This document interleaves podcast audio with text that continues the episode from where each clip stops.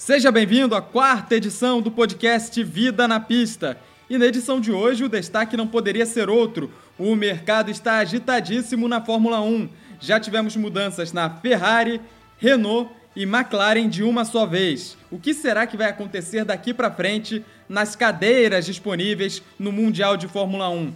E ainda, o retorno do automobilismo nos Estados Unidos. Vamos falar do retorno da NASCAR neste final de semana e também da Fórmula Indy, programado para o dia 6 de junho. Então não saia daí, fique conosco que o Vida na Pista deste final de semana está muito interessante.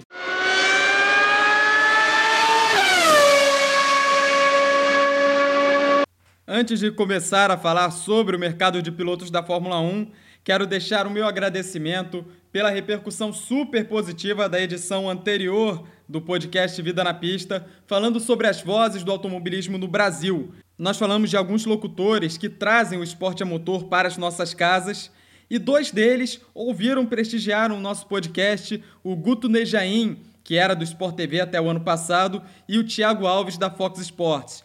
Fica aqui o nosso muito obrigado a essas duas feras da narração e espero poder contar com o prestígio de vocês nas demais edições do Vida na Pista e quem sabe em breve fazer uma entrevista com vocês. Já deixo aqui o convite, espero que possamos fazer esse trabalho logo logo. Mais uma vez, muito obrigado, Guto Nejaim e Tiago Alves. E a temporada 2020 da Fórmula 1 ainda nem começou por conta da pandemia, mas o mercado para 2021 está mais agitado do que nunca. E o grande fio condutor foi o anúncio da saída de Sebastian Vettel da Ferrari a partir do próximo ano. Em 2020 ele faz seu último ano na Ferrari e não aceitou as ofertas de renovação da equipe italiana.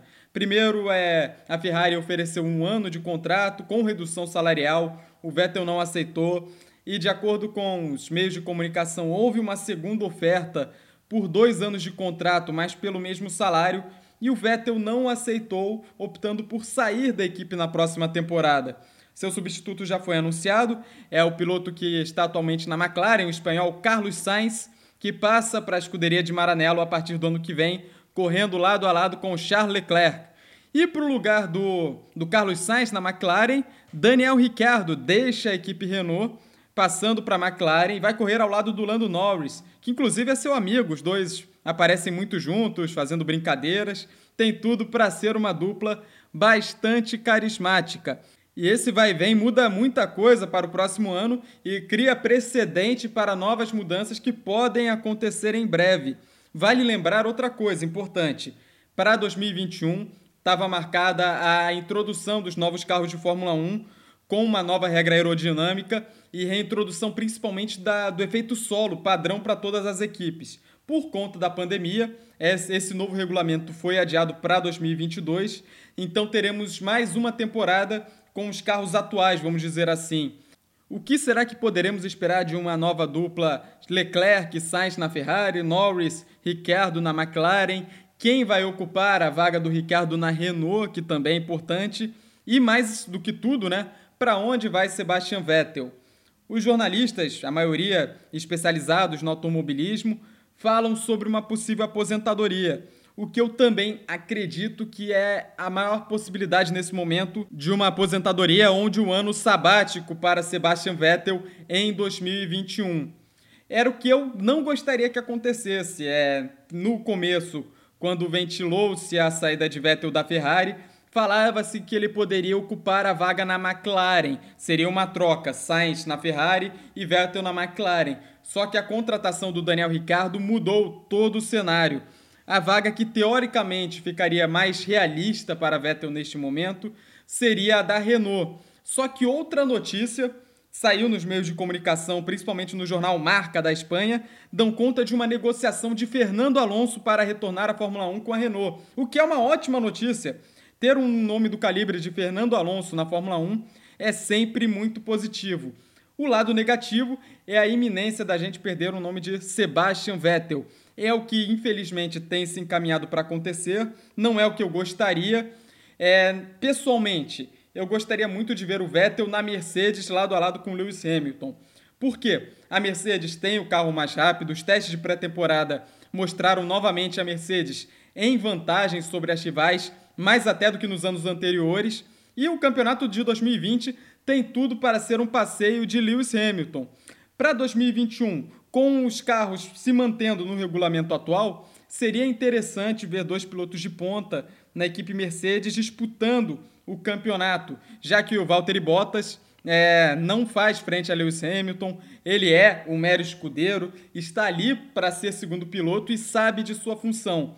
Seria muito interessante a gente ver o Vettel na Mercedes, mas infelizmente é uma hipótese que tem se mostrado pouquíssimo provável, que é uma pena. Agora, ter um Fernando Alonso de volta é uma notícia positiva. Espero que isso se confirme nos próximos dias e, é claro, principalmente, que a Renault finalmente consiga construir um carro para brigar no pelotão da frente. Teremos a McLaren trocando os motores Renault para reeditar a parceria com a Mercedes é a parceria que deu, rendeu três títulos de pilotos para a McLaren entre 1996 e 2014. Foram dois títulos do Mika Hakkinen, 98 e 99, e um de Lewis Hamilton em 2008. Uma parceria vitoriosíssima e que esperamos que dê certo novamente, já que a Mercedes na era turbo mostrou ter os melhores motores. E na Ferrari teremos o segundo ano de Charles Leclerc, que no seu primeiro ano de Ferrari superou Sebastian Vettel, foram duas vitórias contra uma do alemão, além de ter ficado na frente na tabela de pontos, com o Carlos Sainz como companheiro de equipe. O que fica a grande dúvida nesse momento é se o Carlos Sainz será um piloto liberado para brigar de igual para igual, terá capacidade de se adaptar à equipe rapidamente para brigar com o Charles Leclerc, ou se terá função meramente de escudeiro, segundo piloto, que é o que tem sido adotado por essas equipes de ponta. A Mercedes, desde a saída do Nico Rosberg, colocou o Bottas ali na função de segundo piloto. Na Ferrari, até a chegada do Leclerc, o Kimi Raikkonen, que atualmente está na Alfa Romeo, atuava como segundo piloto escudeiro de Sebastian Vettel. Queria muito ter nas duas equipes principais, né, mais a Red Bull, a Ferrari, a Mercedes, a Red Bull, com dois pilotos brigando. A Red Bull já avisou que não fará isso. As atenções estão completamente no Max Verstappen, terá o Alex Albon como companheiro de equipe em 2020. Não foi feito ainda um anúncio para 2021, mas é esperado um piloto sempre da academia da Red Bull. Mas enquanto Max Verstappen estiver lá na Red Bull, será sempre Verstappen como primeiro piloto e qualquer outro que estiver no outro carro como escudeiro, como segundo piloto. Vamos ver. Eu sonho em ter Sebastian Vettel na Mercedes em breve mas é uma hipótese pouco provável. E ter Fernando Alonso de volta, a Fórmula 1 só tende a ganhar com isso, e ter um campeão, um bicampeão, um piloto do patamar de Fernando Alonso é sempre muito bom. O que eu gostaria é que sempre tivessem campeões na categoria. Temos o Lewis Hamilton, que caminha para ser o maior piloto da história, é, superando em números Michael Schumacher.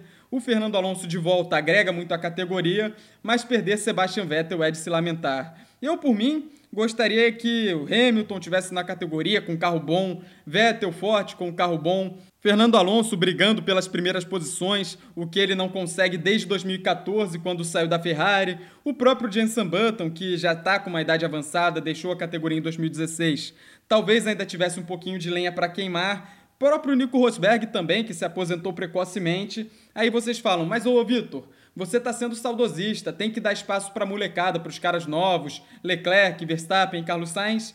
E com certeza, mas eles precisam desse referencial. Porque imagina uma Fórmula 1 sem esses, essas cobras, esses caras experientes, para chamar o público para o esporte e deixar tudo nas costas dos mais jovens. Eu não vejo isso com os bons olhos. Eu acho que tem que ter uma transição suave. Por exemplo, Leclerc ou Verstappen serem campeões com pilotos como Hamilton, Vettel ainda na pista, ainda em alto nível, o que só valoriza ainda mais o trabalho desses caras, ganhar dos mais antigos. Outro grande problema que eu vejo é a falta de assentos na Fórmula 1 para outros jovens talentos. A gente não pode esquecer que nomes como Stoffel Van Dorn, Felipe Nasser e Nick De Vries, que nem chegou a estrear na Fórmula 1, estão sem assento na categoria e são pilotos jovens que poderiam agregar muito a essa nova geração de talentos promissores para o presente e também para o futuro. Um grid com apenas 20 carros acaba potencializando essas injustiças. Eu sou um defensor é, ferrenho dos 26 carros, é, o grid clássico, né? do número máximo da, dos antigos anos de Fórmula 1, lá no começo dos anos 90.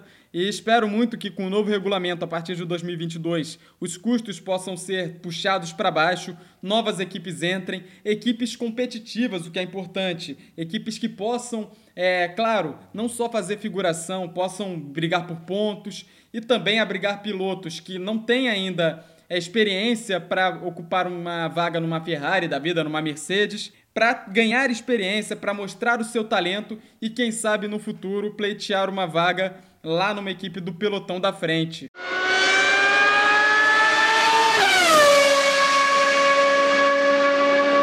Neste domingo, uma das categorias mais importantes do automobilismo mundial volta às atividades após a parada forçada por conta da pandemia. A NASCAR, com sua categoria principal, a Cup Series, fará a corrida na tarde de domingo no circuito de Darlington. A pole position ficou com Brad Keselowski da Penske. Este podcast vai ser publicado antes da corrida, por isso que a gente não está trazendo os resultados aqui, mas esperamos uma corrida muito disputada. Vamos ver como os pilotos vão agir após esse tempo parado, se eles vão estar enferrujados, porque circuito oval, é, mesmo sendo Darlington um oval curto, é, requer muita atenção, é muito propício a acidentes, bandeiras amarelas, big ones, mesmo sendo numa pista com velocidade um pouco menor.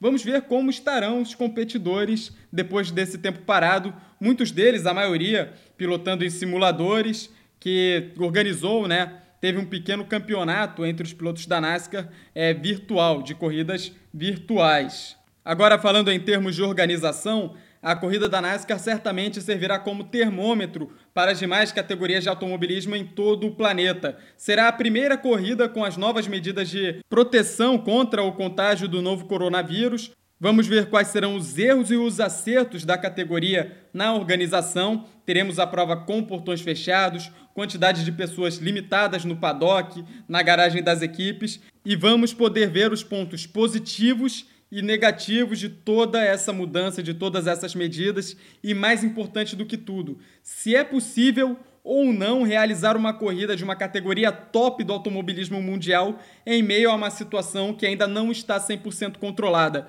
Vamos observar e vamos ver. E vamos ver se as demais categorias vão manter seu cronograma, se elas vão retornar. A Indy marcou a sua corrida no Texas Motor Speedway para o dia 6 de junho, quase um mês depois da NASCAR. Então a gente espera que a situação do novo coronavírus esteja mais controlada até lá mas certamente a corrida da NASCAR neste domingo vai ser um termômetro e vamos poder ver a eficácia das medidas que serão adotadas na corrida de Darlington, o que vai poder ser aproveitado de lição para as próximas corridas e, além disso, que ainda pode ser melhorado tanto para a NASCAR quanto para as demais categorias do automobilismo mundial.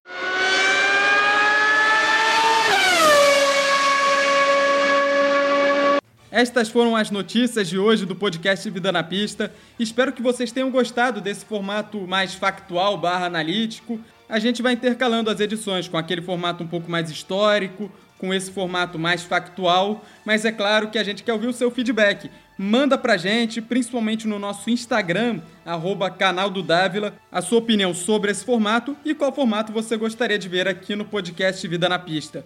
Muito obrigado a você que acompanhou até agora a nossa edição 4 do Vida na Pista. Lembrando que quinta-feira tem Vida de Rádio e domingo que vem a gente volta com mais informações, novidades, histórias sobre o automobilismo aqui no Vida na Pista. Hora dos agradecimentos, quero mandar um abraço especial para o Daniel Santiago do podcast Boleirando, que mandou um alô pra gente no último trabalho que ele fez sobre as piores contratações do futebol nos últimos anos. Sugiro a você que gosta de futebol, dê uma passadinha lá no Boleirando, é só pesquisar no Spotify por Boleirando que você acha todas as edições lá, tá bom? E eu convido a você que acompanha o canal do Dávila a ver as edições anteriores do podcast Vida na Pista e também do nosso outro trabalho, Vida de Rádio, rememorando a história desse meio de comunicação tão querido por nós brasileiros. E nós ficamos por aqui. A gente volta com outra edição na semana que vem e quinta-feira tem Vida de Rádio. Um forte abraço e até a próxima!